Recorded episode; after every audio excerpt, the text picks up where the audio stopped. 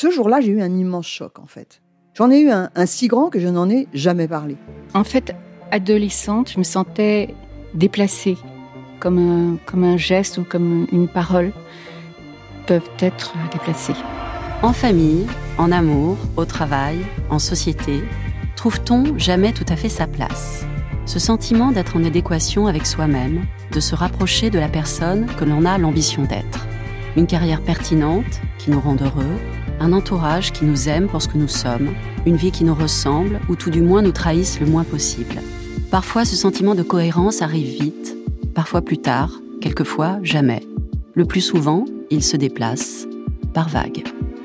Je suis Marion Ruggieri et dans le podcast Les Vagues, un tout nouveau podcast de Elle, j'interrogerai des personnalités sur le moment où elles se sont senties à leur place pour la première fois, mais aussi le moment où elles se sont senties déplacées. Je me rendrai chez elles ou dans un lieu cher à leurs yeux pour qu'elles me racontent ce jour fondateur où elles se sont dit ⁇ Là, je suis bien, je suis là où j'ai toujours voulu être, et c'est moi. Découvrez et écoutez les vagues à partir du 24 octobre sur toutes les plateformes de podcast. Bonne écoute. Hey, it's Ryan Reynolds, and I'm here with Keith, co star of my upcoming film, If, only in theaters, May 17th. Do you want to tell people the big news? All right, I'll do it. Sign up now and you'll get unlimited for $15 a month in six months of Paramount Plus Essential Plan on us. Mintmobile.com slash switch. Upfront payment of $45 equivalent to $15 per month. Unlimited over 40 gigabytes per month. Face lower speeds. Videos at 480p. Active Mint customers by 531.24 get six months of Paramount Plus Essential Plan. Auto renews after six months. Offer ends May 31st, 2024. Separate Paramount Plus registration required. Terms and conditions apply if rated PG. Elle s'attable. Le podcast des femmes qui changent le monde via nos assiettes. Depuis l'aube de l'humanité, les femmes nous nourrissent. Aujourd'hui encore, elles produisent plus de 70% de la nourriture consommée dans le monde et cuisinent la quasi-totalité des repas. Elles sont aussi nombreuses à s'investir pour une alimentation de meilleure qualité. Chefs réputées ou talentueuses méconnues, elles sont les invitées de notre podcast Elles s'attablent. Elle s'attable. Au fil des mots et des rires, elles nous expliquent comment, en traçant leur route, elles inventent les chemins gourmands de demain. Elle s'attable. Une émission présentée par Danielle Jerkens, directrice de la rédaction du magazine Elle à table. Pour ce nouvel épisode d'Elle s'attable, nous recevons Delphine Plisson. Alors Delphine Plisson est un nom que l'on connaît à Paris parce que c'est l'auteur et l'âme des fameuses maisons Plisson qui ont réinventé l'épicerie. Nous allons parler avec elle épicerie évidemment, développement évidemment, esprit d'entreprise, restauration et surtout humour car je pense que Delphine est l'une des femmes les plus drôles et intelligentes que je connaisse. Bonjour Delphine. Bonjour. Grosse Merci pression toujours. dès l'intro. Elle s'attable. Merci de nous accueillir chez Maison Plisson. Alors nous sommes euh, place du marché Saint-Honoré, dans la plus grande des maisons Plisson qui a ouvert de mémoire il y a trois ans celle-ci? Absolument, en juillet 2018. Voilà, Ouais. et qui combine donc épicerie, très bien achalandée, avec on a quoi ici 6000 produits? Il y a un peu plus de 6000 produits, la moitié frais et l'autre moitié épicerie sèche et cave à vin, bien sûr. Art de la table aussi, un, un, petit peu, peu, ouais. restaurant, Oui, café, à nouveau depuis peu, oui. boulangerie, Oui, pâtisserie. oui. Bon, bref, il y a tout. En tout cas, tout ce qu'il faut pour être heureux. Alors, Maison Plisson, commençons par le commencement. Vous, vous êtes une épicurienne depuis toujours, mais rien ne vous destinait au départ à monter des épiceries. Pas du tout. Euh, effectivement, épicurienne, ça certainement. Je pense que les activités que je préfère dans la vie, c'est quand même manger et boire, idéalement entre amis. Par contre, ma vocation première était d'être libraire. Donc j'étais partie euh, dans ce chemin-là en partant à travers des études de gestion et de commerce sans passion du tout, mais parce qu'on m'avait euh, clairement recommandé d'aller dans cette voie-là, dans la mesure où une librairie, c'est avant tout un commerce.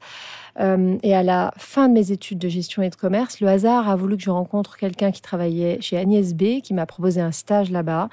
Et puis, la vie étant ce qu'elle est, les aventures se sont enchaînées, les opportunités, les rencontres ont fait que j'ai passé plus de 20 ans de ma vie dans ce secteur qu'on appelle de la mode, où je me suis à la fois beaucoup amusée et beaucoup ennuyée parce que je n'avais pas de vocation personnelle et particulière pour ce secteur-là.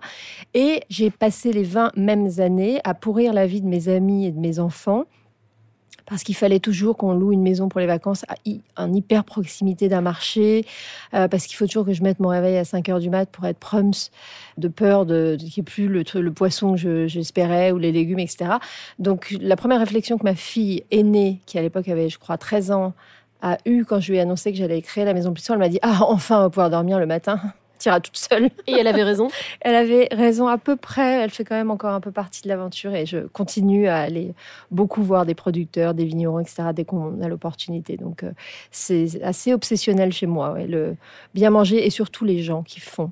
L'obsession de la maison Plisson, c'est de remettre à l'honneur le travail des artisans et des artisans français. Expliquez-nous ça. En fait, le propos de la Maison Plisson, c'était initialement de pouvoir créer un lieu de vie qui serait vraiment entièrement euh, tiré par le bon sens et le plaisir, qui étaient deux dimensions qui me semblaient assez absentes des lieux de distribution d'alimentation quotidienne.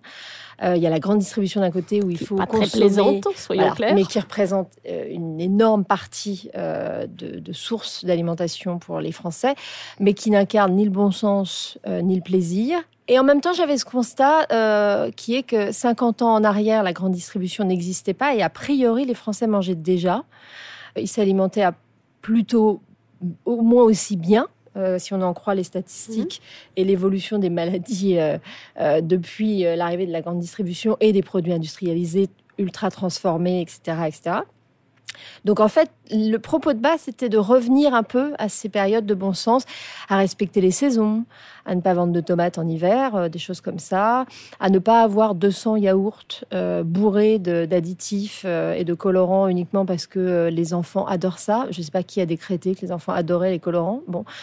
Et du coup, l'idée, c'était vraiment de, revenir à ça, de regrouper le savoir-faire de, en l'occurrence, il y a à peu près 650 producteurs, artisans, vignerons, maraîchers, éleveurs, avec qui on travaille, qu'on a été rencontrés dans toute la France, qui font un travail extraordinaire, avec un savoir-faire hors du commun, euh, dans des terroirs que le monde entier nous envie. Et je trouvais dommage qu'il n'y ait pas un lieu qui leur soit vraiment consacré et dans lequel ils ne soient pas mélangés dans le meilleur des cas, avec des produits industriels qui sont sans commune mesure comparable, mais qui sont fatalement moins chers parce que euh, vides de hmm. quelques intérêt que ce soit. Donc euh, l'idée de base, c'était ça, c'était de permettre aux gens qui ont envie de faire de leur alimentation quotidienne une des priorités dans leur vie pour des raisons politiques, euh, santé, euh, intérêt général au bien-être et à la, à la, qualité de leur alimentation, de pouvoir effectivement trouver de quoi bien se nourrir, bien nourrir ses enfants, découvrir ou redécouvrir le plaisir de travailler des produits bruts de saison,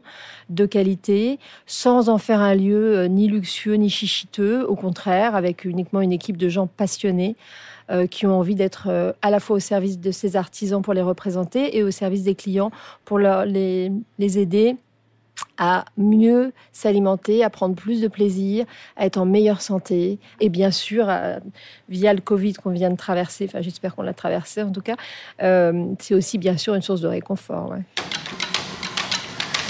650 producteurs qui regroupent 7000 produits qu'on vous propose tout au long de l'année. 1200 mètres carrés, place du marché Saint-Honoré, un lieu unique à Paris, pile dans l'air du temps où le bio et le bon font la loi. Cette personne, qui est une femme qui à l'origine vient de la mode et qui a créé ce concept, a voulu nous offrir des produits qui sont avant toute chose bons. Elle s'attable. Est-ce que vous diriez, Delphine Pisson, que ce projet avait, même si vous ne vous en rendiez pas forcément compte, presque un volet politique? Euh, je m'en suis rendu compte, alors euh, assez vite, parce que je me suis rendu compte que c'était un, c'était déjà faire de la politique de, d'essayer de, de protéger ce savoir-faire, d'essayer de faire respecter euh, un minimum de bon sens, ne serait-ce que d'admettre qu'on n'a pas besoin de produits industriels et qu'on doit respecter les saisons et que l'humain passe aussi dans les priorités du choix des produits qu'on va sourcer pour la maison. oui, bien sûr, c'était déjà à travers mes convictions personnelles, euh, en l'occurrence, euh, euh, tout le monde doit pouvoir avoir une alimentation de qualité, quel que soit son budget. On peut, on doit pouvoir s'offrir des œufs de qualité, trois légumes d'un maraîcher en Île-de-France, une tranche de jambon qui soit pas blindée qui pas traversé l'Europe. ah non, mais voilà, et qui, qui soit pas blindé de flotte d'antibiotiques. Et, et on s'est rendu compte très vite d'ailleurs qu'on avait une clientèle beaucoup plus variée que l'idée qu'on peut se faire de la maison Plisson quand on n'est jamais venu.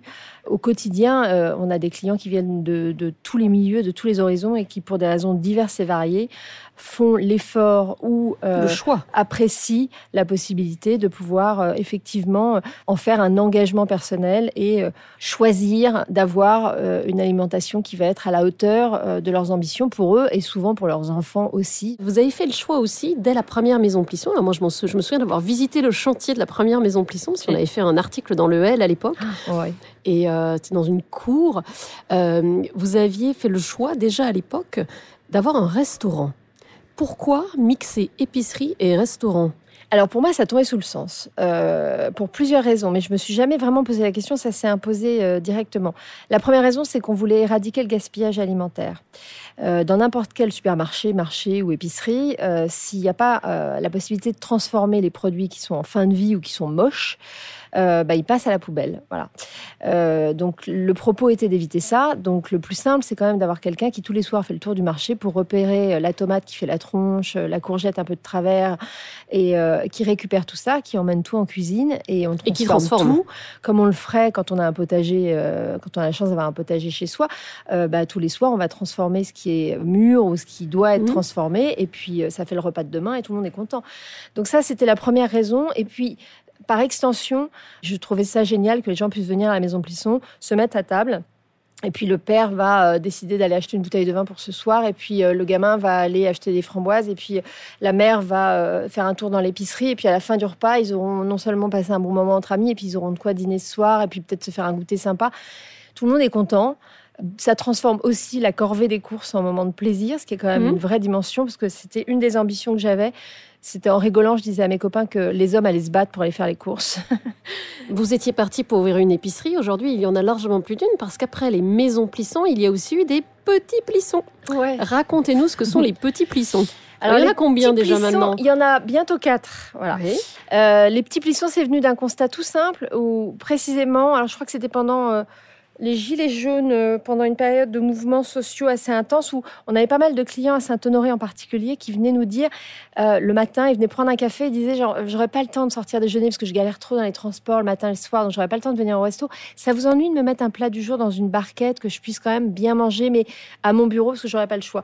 Ben, on s'est dit tiens c'est pas bête, on n'a pas euh, cette offre là, on a soit tu as le temps et les moyens d'aller au resto, soit tu as le temps et l'envie de cuisiner. Mais on n'a pas le truc où tu pas vraiment le temps d'aller au resto et tu as quand même envie de bien manger sans pouvoir euh, te faire un petit risotto dans ton bureau tranquille euh, sur ta petite plaque électrique. Donc on a commencé à imaginer une gamme euh, de plats qu'on aimerait nous manger entre midi et deux, qui seraient faits maison avec des produits de saison. Euh, et puis on a commencé à proposer ça, donc des plats cuisinés, des salades, des soupes, des quiches, des sandwichs, etc., des desserts.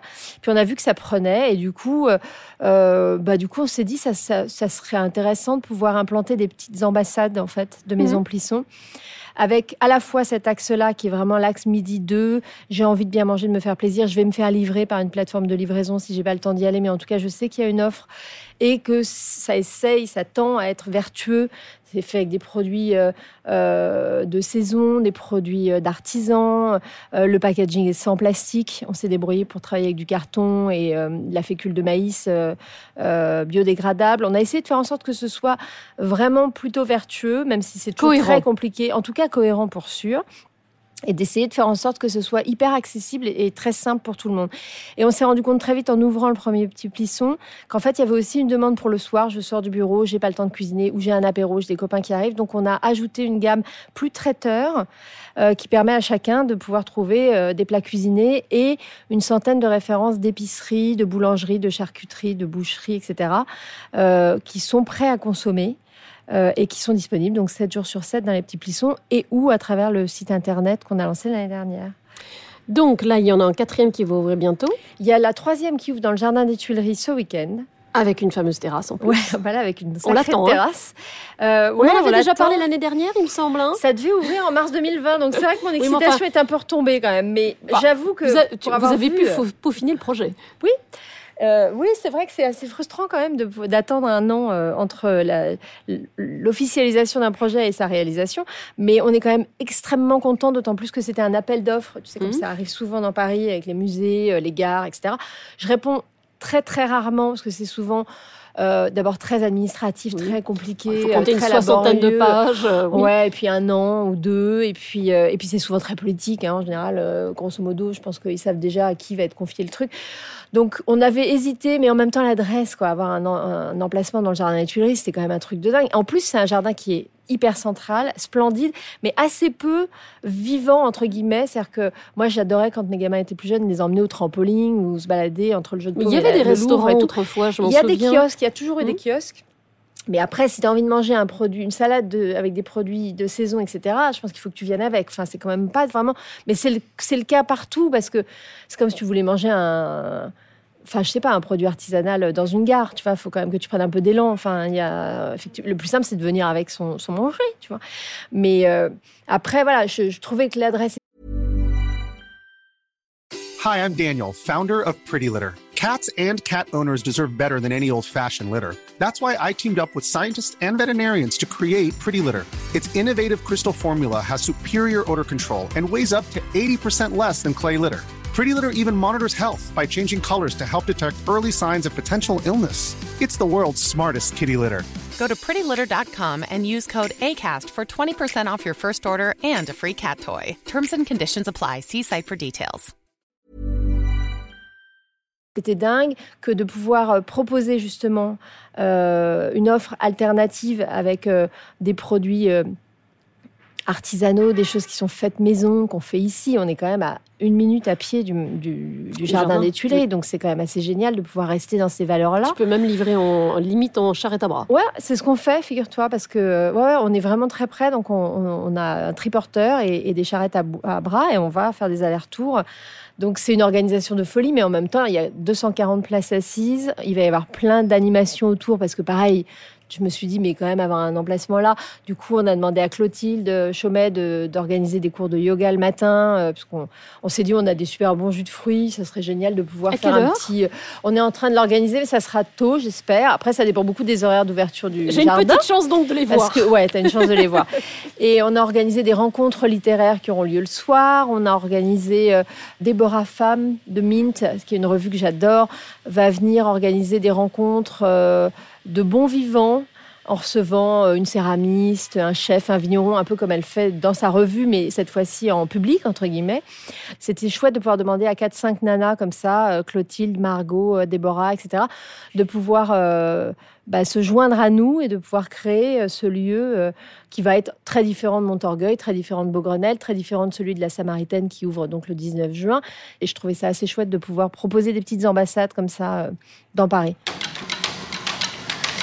La maison Plisson, une grande maison qui a rendu complètement rock'n'roll l'idée même de l'épicerie de luxe. C'est pas très grand, c'est une halle alimentaire qui ont nécessité de la part de la fondatrice un tour de France d'un an pour trouver, sélectionner, goûter, tester, approuver des produits que vous ne trouvez pas ailleurs à Paris. Avec euh, la, la maison Plisson, c'est de pouvoir avoir quelqu'un qui croit en nos produits, qui puisse en faire euh, la promotion euh, tous les jours euh, dans des grandes villes pour être proche du consommateur, même loin de chez nous.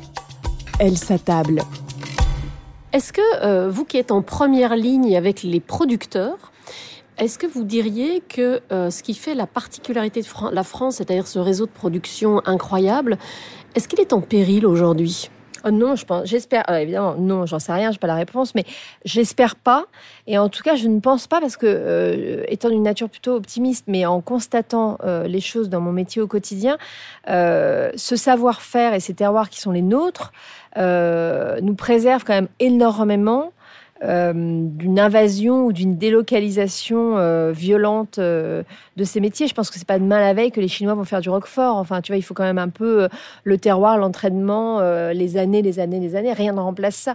Tout le monde a essayé de faire du vin. euh, je veux bien, mais enfin bon, tu m'enlèveras pas de la tête qu'un bon Bourgogne. euh, tu vois, on est, on est quand même encore pas tout à fait arrivé à ça la plupart du temps. Donc, et ça fait euh, des décennies que, que certains pays bossent dessus. Il y a des choses super, mais globalement, je pense que dans le monde entier, les gens ont quand même spontanément une- un respect, une tendresse, une admiration pour ces terroirs et ce savoir-faire qu'on a en France, qui est à la fois ultra varié. Il n'y a pas une région où tu manges mal. Non. Il n'y a pas une région euh, où tu bois mal. Tu vois. Et, et, au contraire, il y a encore plein de nouvelles, toutes les jeunes générations qui reprennent ces vignobles, qui reprennent ces exploitations, qui ont beaucoup de l'ambition euh, d'abord de bien faire et de s'émanciper justement de ces réseaux de distribution qui les ont beaucoup écrasés pendant des décennies, qui ont écrasé leurs parents, maltraités, etc. Donc, qui ont très envie qu'on de pouvoir partager la fierté qu'ils ont de leur savoir-faire et de leur connaissance et de leur métier et de pouvoir la faire respecter à nouveau. Et il y a de plus en plus de réseaux de distribution qui aujourd'hui leur permettent ça. On en fait partie, on n'est pas tout seul, on n'a pas inventé la roue. Euh, mais en l'occurrence, c'est génial de pouvoir constater que les choses, bien sûr que c'est ultra difficile, euh, qu'être agriculteur en France, c'est extrêmement compliqué et violent. Néanmoins, notre quotidien prouve que les choses bougent, qu'elles peuvent bouger, qu'il faut être un peu positif parce que sinon on s'allonge par terre, on se, fait, on se fout le feu et on passe à autre chose. Mais qu'en vrai, à force de volonté, de travail, d'acharnement, et à force de lieux comme la Maison Plisson qui permettent précisément à ces producteurs d'être respectés, d'être rémunérés, de vivre de leur travail, euh, de pouvoir le transmettre avec fierté et non pas avec honte à leurs enfants euh, en, ayant l'impression de leur léguer un truc pourri et, hyper euh, abîmé, etc. Plus les énergies seront dans cette construction-là, mieux, mieux on se portera. Mmh. Moi, j'ai visité des dizaines d'exploitations où à 6 heures du mat, le type est hyper content de se lever pour te montrer euh, comment il fait ses confitures, euh, sa terrine ou son vin. Et, tu sens qu'il il est vraiment porté mmh. par, euh, par, par des années de travail. Bah, c'est génial. Enfin, tu vois, ça redonne du sens à tout ça et ça redonne du poids à tout ça.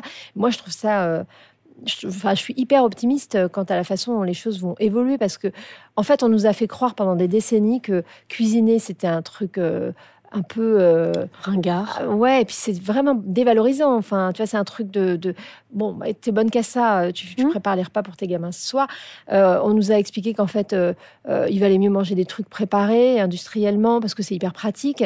C'est pratique. Enfin, tu vois, c'est pas. Par contre, c'est dégueulasse et c'est hors de prix pour ce que c'est, mais c'est pratique, tu vois. Mais je crois que les gens sont quand même pas débiles et tout le monde est en train de se rendre compte qu'en fait, il n'y a jamais eu autant de diabète chez les enfants en France, il n'y a jamais eu autant de maladies euh, inflammatoires euh, euh, que depuis quelques décennies. Il n'y a pas besoin de chercher loin pour imaginer qu'il peut y avoir un lien entre la médiocrité de ce qu'on nous a mis dans le bec pendant toutes ces années et l'état de la santé. Et on a vu avec la crise sanitaire qu'on traverse depuis un an à quel point ces maladies peuvent littéralement fragiliser euh, les organismes et les personnes. Oui, mais c'est quand même, enfin, on l'a toujours su. Je pense que tu vois, avant, euh, euh, les gens mangeaient ce qu'ils avaient dans leur potager ou ce qu'ils trouvaient au marché. C'était donc de fait des produits de saison, c'était des produits non transformés. C'était du ultra local. à l'époque, personne n'avait l'idée que faire une omelette c'était vraiment une perte de temps ou qu'on allait passer beaucoup trop de temps en cuisine en préparant un plat de pâtes. Enfin, je ne sais pas qui a eu cette idée, mais je trouve ça sidérant qu'on ait réussi à nous transformer en consommateurs alors qu'on était là nous pour euh, pour euh, s'approvisionner en produits euh, destinés à nous nourrir et à nous protéger. Ces deux verbes n'existent pas dans la distribution alimentaire en France. Donc, revenir au bon sens et expliquer à ton môme qu'en fait, bah non, il n'y a pas de tomates en février, mais c'est pas grave, il y a des courges, il y a plein d'autres choses qui vont être super. et les tomates reviendront et ça sera formidable. Et on fera la fête de la tomate et il y aura après. et puis les fraises arrivent, c'est génial de pouvoir manger des fraises. Pourquoi tu veux manger des cerises en janvier? À quel moment? Pourquoi faire? Elles ont aucun goût en plus complètement con et ça coûte une fortune. Ça vient du bout du monde. Enfin, ça n'a aucun sens en fait. Elle s'attable. Est-ce que euh, vous diriez, Delphine Plisson, que euh, les femmes peuvent transformer le monde à travers les assiettes ou que ça n'a rien de particulier? Être une femme ne change pas fondamentalement les choses dans l'approche au mmh, monde? Ouais, j'allais dire, je suis pas sûre que ce soit un truc de sexe ou de genre ou de. Non, je pense qu'en fait, euh, c'est ensemble et tous ensemble qu'on peut faire bouger les choses. Alors, je suis pas moi, je pars du principe que sans les mecs, je serais moins bien et moins heureuse et moins épanouie, et que cette espèce de rapport de force qu'on peut avoir euh, me, convient bien. Bon, après, j'ai grandi en banlieue, donc je, je, j'ai grandi un peu comme un garçon manqué. J'ai toujours eu ce tempérament un peu de, j'ai l'insulte facile. J'ai pas peur de me battre. Je suis un peu euh, différente, mais je suis pas vraiment une princesse à la base. Mais euh, donc, je, je, crois pas que ça soit un truc de genre, et, c'est pas un truc avec lequel je suis très à l'aise. J'ai jamais vraiment compris pourquoi il fallait absolument qu'on se compare, comme si euh, on comparait Isabelle Adjani, Catherine Deneuve, tu vois, qui est la meilleure actrice? Ben, j'en sais rien en fait, les deux. Enfin, Pourquoi il faudrait euh, choisir bah, Pour moi, oui, les hommes ont leurs qualités, leurs défauts. Euh, euh, les femmes aussi. Musset en a parlé avant moi, je crois. Et en l'occurrence, ce qui m'intéresse, c'est précisément d'être ensemble et de pouvoir faire bouger les choses ensemble. Un peu de bonne volonté des deux côtés, certes. On en a sans doute manqué jusqu'ici, certes, mais on, leur on les a laissés faire. Donc à un moment donné, c'est pas une raison pour leur couper les couilles, mais à un moment donné, on est toujours plus intelligent à deux, plus fort à deux, et l'échange et le partage, a priori, sont des sources qui permettent à chacun de devenir un peu plus ouvert, un peu mm. plus euh, ouvert au monde. Quoi. Donc, euh, moi, j'aime beaucoup l'idée qu'on puisse faire bouger les choses, y compris à table. Mon mec cuisine autant que moi, adore faire les courses. Euh, c'est plus souvent lui qui cuisine à la maison que moi, et pour autant, j'ai pas l'impression d'avoir gagné au loto. Enfin, je trouve ça un peu normal aussi, tu vois. C'est ça, ça, se fait comme ça, en bonne intelligence, en fonction de nos disponibilités, de nos envies, et bah, c'est le principe, quoi. Mm. C'est Delphine Plisson, comment vous imaginez-vous et comment imaginez-vous les maisons Plisson d'ici, mettons, euh, 5 ans? En vrai, j'en ai aucune idée. Je, je me projette jamais. C'est une particularité euh, euh, propre. Euh, je suis pas du tout nostalgique et je ne vis jamais dans le futur. J'essaye vraiment d'être absolument dans le présent. Je, la vie m'a appris qu'en fait, ça sert à rien de projeter quoi que ce soit. Ça ne se passe jamais comme on l'avait pensé ou espéré. Ou... Donc, tu peux travailler dans une direction en disant j'aimerais faire ci ou ça. Si je voulais être petit rat de l'opéra, il faudrait peut-être que je m'y mette là, tu vois, à faire deux, trois. Euh... entrechats. Mais voilà. Mais non, en fait, j'aime bien l'idée de me laisser vivre en, en, en gérant les choses en fonction de mes désirs qui sont beaucoup liés à des rencontres, à des opportunités. Donc, en fait, je ne sais pas du tout ce que je ferai dans deux ans ou dans cinq ans parce que sans doute je vais rencontrer des gens où on va me proposer, j'en sais rien, une collaboration, une nouvelle ouverture, un projet à l'étranger. En fait, j'en sais rien. Et j'aime beaucoup l'idée de me laisser cueillir et de, de ne rien travailler à fond. Ah non, de rien s'interdire, bien sûr. Et puis, une fois que le désir est là, de travailler à fond pour, euh, pour être euh, voilà pour réaliser ce nouveau projet. Mais je, je rien n'est prévu quoi. J'avais pas prévu de me retrouver avec cinq mômes à la maison. J'avais pas il y a plein de trucs que j'avais pas prévu euh, dans ma vie. Et, euh, et c'est un peu ce qui m'intéresse. Je détesterais avoir un plan de carrière euh, j'étais pas du tout faite pour progresser dans ma carrière à la SNCF quoi. Je, il, me faut de l'inattendu il me faut des surprises il me faut des rencontres il me faut des risques. Des projets. Et donc des projets. Parce qu'en fait hmm. c'est la définition d'un projet tout ça quand même la vie n'étant qu'une succession de projets. Ouais, de projets, de rencontres, de surprises, d'aléas aussi, de contraintes. On vient, tu vois, le Covid en a été une. C'est pas perso, je m'en serais passé. J'ai pas trouvé que ce soit vraiment super intéressant comme expérience. Euh, les mouvements sociaux d'avant et d'après, euh, c'est même si tu peux les expliquer, les comprendre, etc.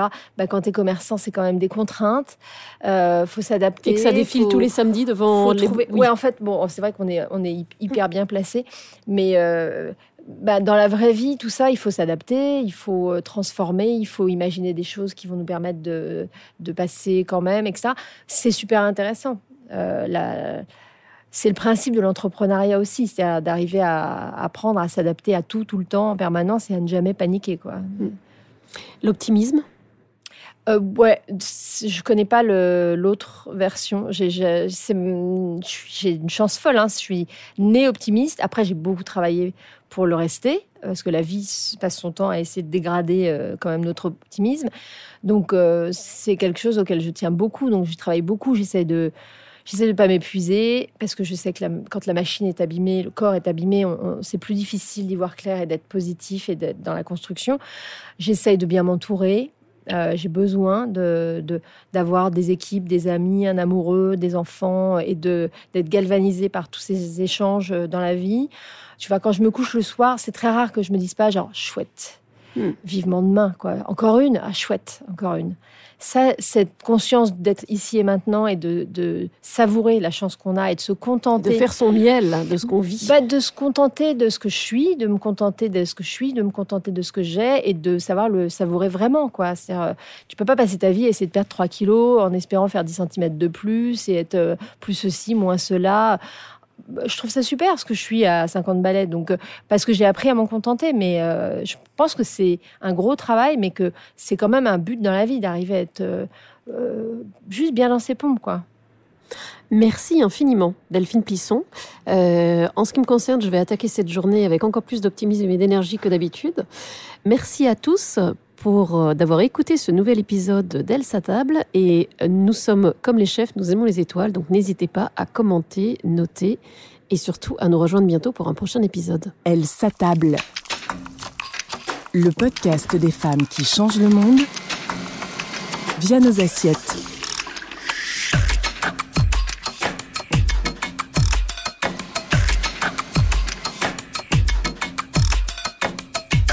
Elle s'attable en podcast sur toutes les plateformes de streaming.